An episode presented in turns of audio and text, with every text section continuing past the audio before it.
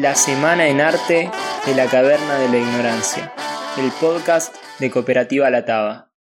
Enciende tu propio viaje creativo con recorridos por las obras visuales, literarias, sonoras y del movimiento de nuestra ciudad.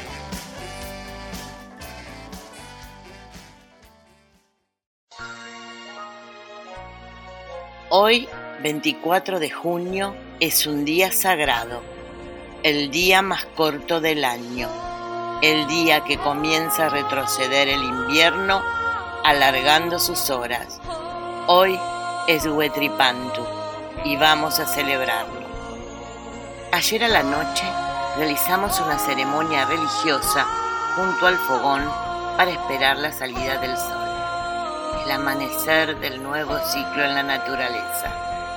Y con la salida del sol fuimos con toda la familia, ancianos, jóvenes y niños, hasta el río, para lavarnos con agua que corra y liberarnos de lo negativo del año anterior.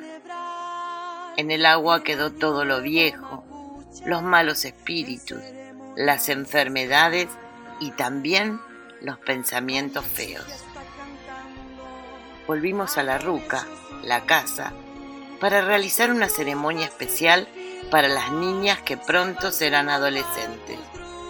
Este año son cuatro. Cada una de ellas recibe a su Baku, su segunda mamá, su madrina. Les regalaron la primera vestimenta de mujer mapuche y cada Baku perforó las orejas de sus ahijadas. Entonces, a partir de este día, estas cuatro niñas podrán usar aros. De pronto, los más viejitos del grupo dieron la orden a los jóvenes de que se amarreen los árboles que no habían dado frutos para que el próximo año tuvieran. Esta experiencia la viví hace muchos años. Siempre voy a recordar la alegría de esa fiesta de Huitripanto conocí el mote, un grano de trigo que hirvieron para hacer el guiso, y el mudai, una bebida fermentada de mote. Cada vez que se hacía un pedido a la tierra, tomábamos un sorbo de mudai. Luego bailamos alrededor del rehue, el símbolo del cerro más alto. Varios hicieron sonar un pequeño tambor que tenía forma parabólica, con dibujos como metáfora de la cosmovisión mapuche. Ese pequeño tambor se llama Kultrun y con su sonido todos nos pusimos a cantar. Huetripantu, después el Mapu vendrá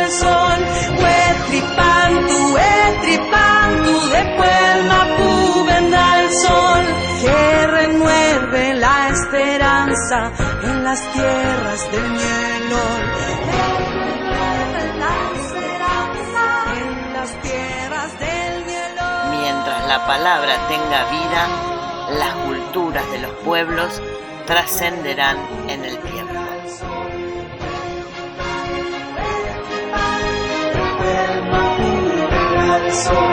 Que renueven la esperanza en las tierras del. Que